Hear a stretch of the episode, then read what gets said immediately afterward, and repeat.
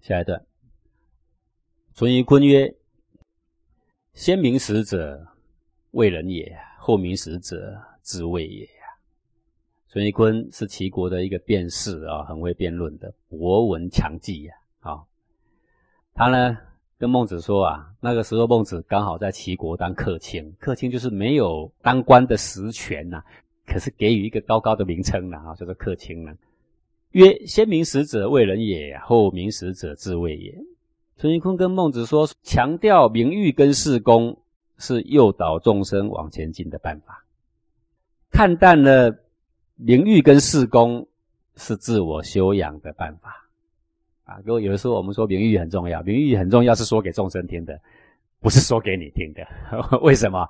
因为对你自己而言，名誉是不是很清高，是不是如日中天？我告诉你，一点都不重要。如果你觉得你的名誉很重要，这点好名了，知道吗？可是为什么圣贤要强调名誉很重要？因为强调给众生听是诱导众生前进的意思，所以为人也啊，为众生设想的意思。为什么谈到自己的时候，我会告诉人家说名也不重要，利也不重要，通通可以抛，只有气节最重要，对吧？自卫也，这是修炼自己的意思啊。夫子在三清之中，临时未加于上下，而去之，仁者故如是乎啊。然后淳于髡。他就找孟子辩论了。他说：“夫子啊，您在三清之中啊，三清是什么呢？师徒、司马、司空啊。啊，师徒就是管学生的啦，就是等于现在的教育部长吧之类啊。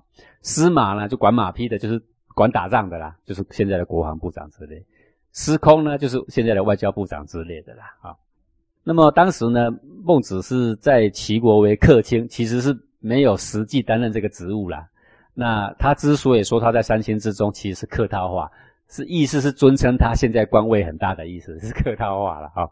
说你呀，在三清之中哦，这么高哦，名实位加于上下，你的国君也没有因为你呢而如日中天，国家也没有因为你呢，然后呢办成了很多事情，上下都没有谋其利呀，而去之，然后你就要离开齐国了。仁者故如是乎？他说有德性的人都这样吗？好，孟子曰：居下位不以贤，事不孝者，伯夷也呀。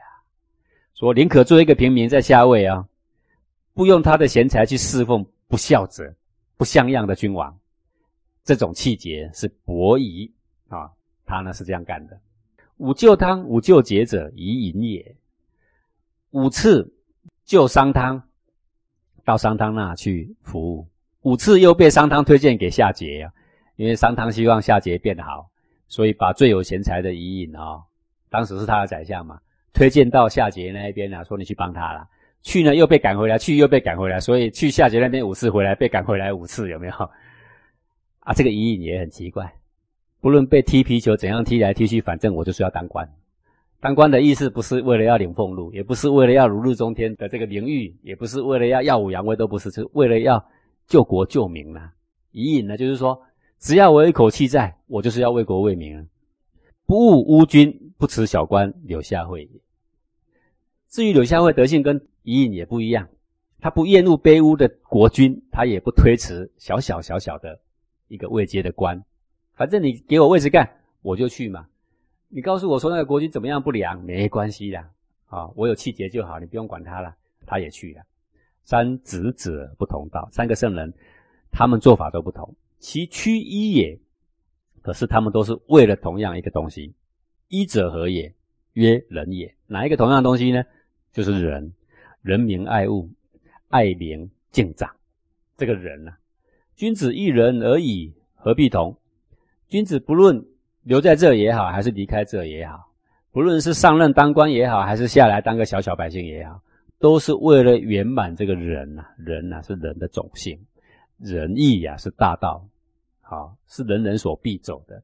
为了圆满这个爱民敬长的这个仁义而已，其他的或去或留呢，不一定要都相同的啦。所以我现在决定呢，我要离开齐国，因为我觉得离开齐国行人的机会比较大。我如果继续在这儿呢，因为呢，人生岁月有限嘛，在这里一待三年、五年、十年，马上就要苍老了嘛，对不对？当我看说没有可以行仁义的契机。那我看还是早一点走好，所以古圣先贤哦不眷恋的啦。这个人生有限啊，岁月有限，所以抉择啊非常明快的。曰：鲁穆公之时，公以子为政，子柳子思为臣。然后呢，淳于髡就继续说了，因为淳于髡就是不太看得起孟子啊，看孟子要走呢，就酸他一下，说：“哎，仁者固如是乎啊？你说你是一个大贤者啊，国君百姓都没有受到你的利益哈，然后你要走了哈。”呃，请问古代仁者是这样吗？哎，各位，你听得懂这个意思吗？哎，这个很酸呢，哈，就是说，我看你是没什么的意思。接下来怎么说呢？说鲁穆公的时候啊，公夷子是鲁国的一个博士，而且是贤人哦，为政，他做鲁穆公的相国。子柳、子思为臣。子柳呢，就是谢柳，谢柳是鲁国的贤士。怎么样一个贤明法呢？当时鲁穆公知道他贤呐，要求见于他，要希望他邀他出来当官。他不见他呢，他就闭门而不纳啊。前面有讲过这个啊，他把门关起来，他不跟鲁穆公见面的。后来呢，当然三请四请还是把他给弄出来了啊。反正他就是不希求名位俸禄的人呐，是个贤人。还有子思，子思是孔子的孙子啊，对不对？是这个圣人呐。好，那这个子柳跟子思当时都是鲁穆公的师父之类的啊。那么也就是说，鲁穆公下面有三个贤人呢，一个是公冶子，一个是子柳，一个是子思啊。鲁之萧也之圣。若是乎贤者之无益于国也。可是呢，当时的鲁穆公的国土被侵销、被侵夺的比以前还要更厉害。照这样子看来啊，你们所谓的贤人的人对国家是毫无帮助的。各位，淳于髡到底是在骂子柳，还是公冶子，还是子思，还是孟子啊？他其实是在影射孟子。我说你不好意思说了哈。我们说说别人吧，你看那个子柳在的时候，公冶子跟子思在的时候，对鲁穆公、对鲁国一点用处都没有。好，曰：余不用百里奚而亡，秦穆公用之而罢。不用贤则亡啊，孝何可得与呀？孟子就说啦，说 你听过虞国吗？虞国大概在今天的山西省平陆县附近啊，是一个很小的国，在战国时代。这个虞国啊，当时啊。不能够听用百里奚的话，结果百里奚就离开了吗？结果虞国就亡了同样是百里奚，百里奚后来被秦穆公用五张羊皮把他换走了，就是五张皮的大夫嘛，对不对啊？武陵大夫嘛，各位前面呢我们讲过这个故事了啊。那么同样是百里奚哦，虞国不用他亡国，秦穆公用他成为霸王。不用贤则亡，萧何可得与？你看啊，真正的贤人你不用他哦，国家连被削伐的。机会都没有，直接亡国。这个话的意思是说，当时鲁穆公如果没有用到这个公夷子，没有用到子柳、子思的话，各位，那仅仅只是国土被倾销吗？不是的，那可能是直接就亡国了，没有机会还有国土可以被倾销了。为什么？因为一个国家能不能扶得正啊，不是一两个人的力量而已，还有他累积下来的多少的困境在国家里面发生哈，也不是一下子能够。扭转了，那还好，当时有用到这几个贤人，不然呢，绝对不是只有削一点土地就算了。曰：习者王豹处于齐，而河西善欧。然后呢，淳于髡继续说了，说：我认为有贤才的人必定有影响力。我举例子给你听啊。过去呢，魏国有一个人叫王豹，这个王豹这个人呢，很会歌咏诗词之类啊。处于其，他住在齐水附近，结果呢？河西善欧，整个黄河的西岸的人呢，全部每一个人都很会吟唱啊。为什么？因为王豹就善于吟唱，只是他一个人住在齐水附近哦。那黄河半边的人都很会吟唱，你看他的影响力多大？绵居处于高堂，而其右善歌啊。绵居是一个非常会唱歌的人。他处于高唐，他住在高唐这个地方。高唐是齐国西边的一个县份啊，大概在今天的山东省虞城县附近。一个人这么会唱歌，结果呢带动了风气，整个齐国的整个右边呢的人都很会唱歌。华州杞梁之妻善哭其夫，而变国属。华州跟杞梁都是齐国的城。那么当时跟从这个庄公啊去伐莒的时候战死了。战死了呢，两个人的妻子很爱她的丈夫嘛，丈夫死了很会哭啊，那么哭的让全国的人心都碎了，你知道吗？结果之后呢，整个齐国的女人都很会哭了。好，为什么很会哭啊？只要先生死了，她都很会哭了，因为这个风气感染，要那么会哭才叫做人家的妻子啦，才像个样，你知道吗？啊，都很会哭，所以整个国俗都变了，你知道吗？整个齐国就超级会哭的国了啊，那。这个淳于髡举这些例子是说，你看啦，会吟诗作对的也影响半个国度啊，会唱歌也影响半个国度啊，连会哭哦这种事情啊，都影响半个国家了。有诸内必行诸外，说里面有那个实才实学，外面必定现出影响力。唯其事而无其功者，坤未尝独也。说有那样的真才实学显现出来，而丝毫没有影响到别人，没有一点攻击的，我没有看过。真的有真才实学的，就像那个华州启良的妻子哈，有没有？都还能够让国人很会哭啊！啊，各位他举这个例哈，实在是非常的污蔑圣贤，你知道吗？哈，拿来跟圣贤相比，他的意思就是说哈，说这个孟子啊，你已经要离开齐国了啊，我就不多说了啊。但是呢，我认为啊，有才干的人一定可以影响很多很多的人呐哈。那你呢，这个明史为家人上下你都要走了哈？请问仁者是这样子吗？哎嘛，是故无贤者。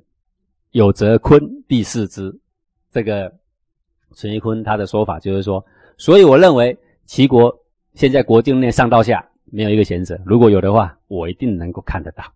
他的意思就是说，孟子啊，你算贤者吗？我不认为你是贤者。你要走了吗？反正走也无所谓，因为你名实未加于上下嘛，对不对哈？一点也没影响力，那你就走吧。好，孟子怎么说呢？孟子现在已经站在那里被拴了好久了，知道吗？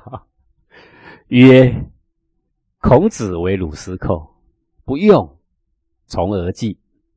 孔子呢，在鲁国当司寇。各位，司寇是什么呢？古代的六卿之一，司寇就是掌刑狱的人呐，就相当于今天的司法部的部长啊。孔子在鲁国当司法部的部长的时候啊，不用，因为他的理念不被他的国君采纳啊。鲁国当时国君如果采纳他的话，鲁国的下面的三家会被统一起来啊，差一点点，真的差一点点就被统一起来了啊。但是鲁军怕死啊，所以就缩回去了。从而祭，那么那时候孔子要找机会要离开鲁国了。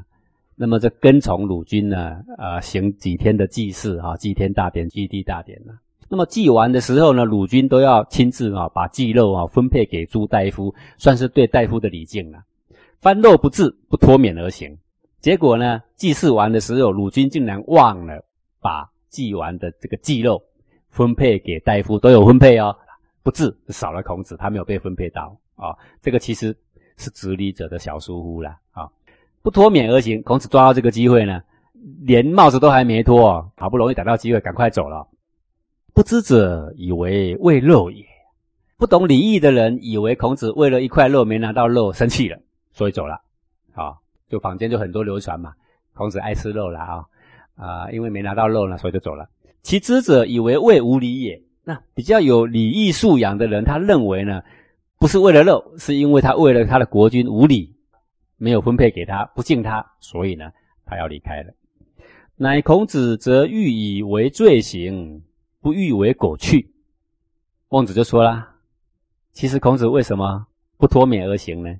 孔子就一直找机会，他就是鲁君不用他嘛。各位，鲁君不是不用他，鲁君用孔子做什么？司寇，只不过孔子的志向在天下，不在司寇。各位，你知道意思吗？不然司寇薪水不小了，权柄也很大，六卿之中就很大了嘛，对不对？那么孔子希望呢，统一鲁国，而后统一天下了。但是呢，统一鲁国这一关就已经碰到问题了啊！鲁军不能拿出胆识来用他，所以他就想走了。想走又不能马上走呀，你马上走，人家就会说鲁军怎么错怎么错啊？欲以为罪行，不欲为狗去。他希望这个小小的缘故呢。小小的错失而走，不要忽然就走，然后让人家把过错归罪给他的国君。君子之所为，众人固不是也。所以君子的作为是平常人看不懂的。一个贤者的志向，本来就是小人所看不懂的。孟子前面呢挨了好几个闷棍，楚于髡的意思就是说：我看你不是贤人呐，你要走不走随便你了啊，大概是这个意思的。如果有贤人，我一定看得到啊。孟子用这个话告诉他说：“君子之所为啊，众人固不是。”他也不会说你不是，你看不懂。他说大家都看不懂啊。他也不说我是个君子，我所为你们看不懂。他说像孔子这样的圣贤君子做的事情的深度，一般的人不容易看到。意思就是说，像你这样心胸狭窄的人，哪里知道圣人用什么志向，跟圣人将要有什么作为呢？对不对？啊，所以你看。古圣先贤讲话真是非常不容易啊，弯了一个大圈，可是意思让你非常明白。好，中道而利人者从之，哎，不会被你损到。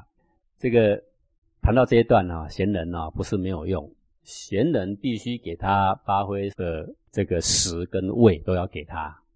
那若是得不到的时候啊，古人说食穷节乃现嘛，对不对？君子固穷啊，其气节正因为他这个际遇啊不能展开，刚好能够显现于世啊。你说像孔孟不就是这样吗？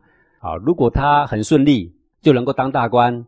那么就少了两个圣人来示范这种，啊，在这边也碰壁，那边也碰壁的时候，我还可以怎么样示范出我的气节给世人来看一看呢？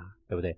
所以圣贤呢，用它的时候也很有用，不用它的时候也很有用，就像孔孟示范给我们的言行一样，不是没有用，非常有用。那么至于那些以成败论英雄的人来看，那纯粹是势利眼的小人，那就不足为论了。好，我们今天就讲到这。